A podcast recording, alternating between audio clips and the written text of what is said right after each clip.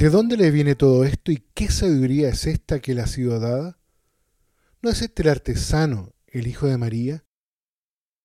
Con estas palabras, queridos hermanos, comenzamos la reflexión en este domingo, el 14 del tiempo ordinario. Reflexionamos ahí los primeros versículos del capítulo 6 de San Marcos.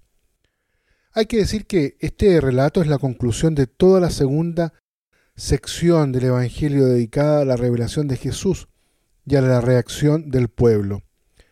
Jesús fue rechazado, incluso en su patria, donde él se crió, donde se educó, es decir, Nazaret, que aquí aparece como tipo del pueblo judío. Jesús va ahora voluntariamente a su pueblo, a donde le quisieron llevar a la fuerza los suyos, porque se decía que no estaba bien de la cabeza, posiblemente porque estaba endemoniado, como decían los escribas. De nuevo actúa en una sinagoga, lugar donde comenzó la proclamación, y donde lo rechazan los fariseos.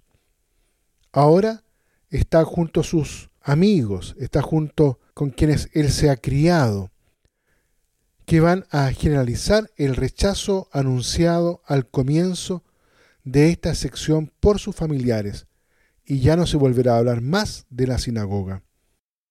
En ella enseña y se maravillan de sus enseñanzas y obras.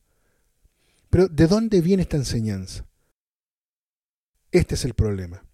De Dios, lo cual implicaría que Dios estaba actuando en la debilidad por medio de un hombre igual a ellos, cuya familia vivía entre ellos. Si no viene de Dios, la única solución, por lo tanto, es la que dan los escribas, venidos de Jerusalén, es decir, este Jesús está endemoniado y actúa con el poder de Belzebul. El rechazo sugiere esta segunda respuesta. Se escandalizan de él por creerle endemoniado y lo rechazan. Jesús comenta el rechazo como la suerte del profeta en su patria, con lo que implícitamente rechaza esta interpretación, reconociéndose entonces como profeta enviado por Dios. Y por otra parte, se admira ante esta incredulidad.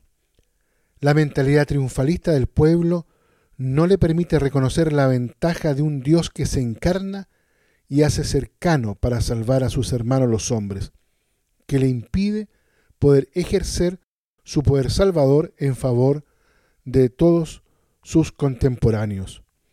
No es que no tenga poder, sino que la fuerza que ejerce libremente sobre la naturaleza no la quiere imponer a los hombres, a lo que exige fe y libre decisión. Es decir, el problema de fondo es que el pueblo, los habitantes de Nazaret, no tienen la fe suficiente para poder descubrir de qué modo está Dios actuando en Jesús. Es la falta de fe en el fondo, el no poder descubrir esa presencia misteriosa de Dios en Jesucristo. Los invito entonces, queridos hermanos, para que en este domingo nos renovemos justamente en el seguimiento del Señor, reavivando en nosotros la fe, es decir, el seguimiento de Cristo, y en Él, de qué modo podemos descubrir que Dios actúa en su persona, en su palabra, en sus acciones, así como también actúa Dios hoy entre nosotros, en nosotros, con sus palabras, con sus signos.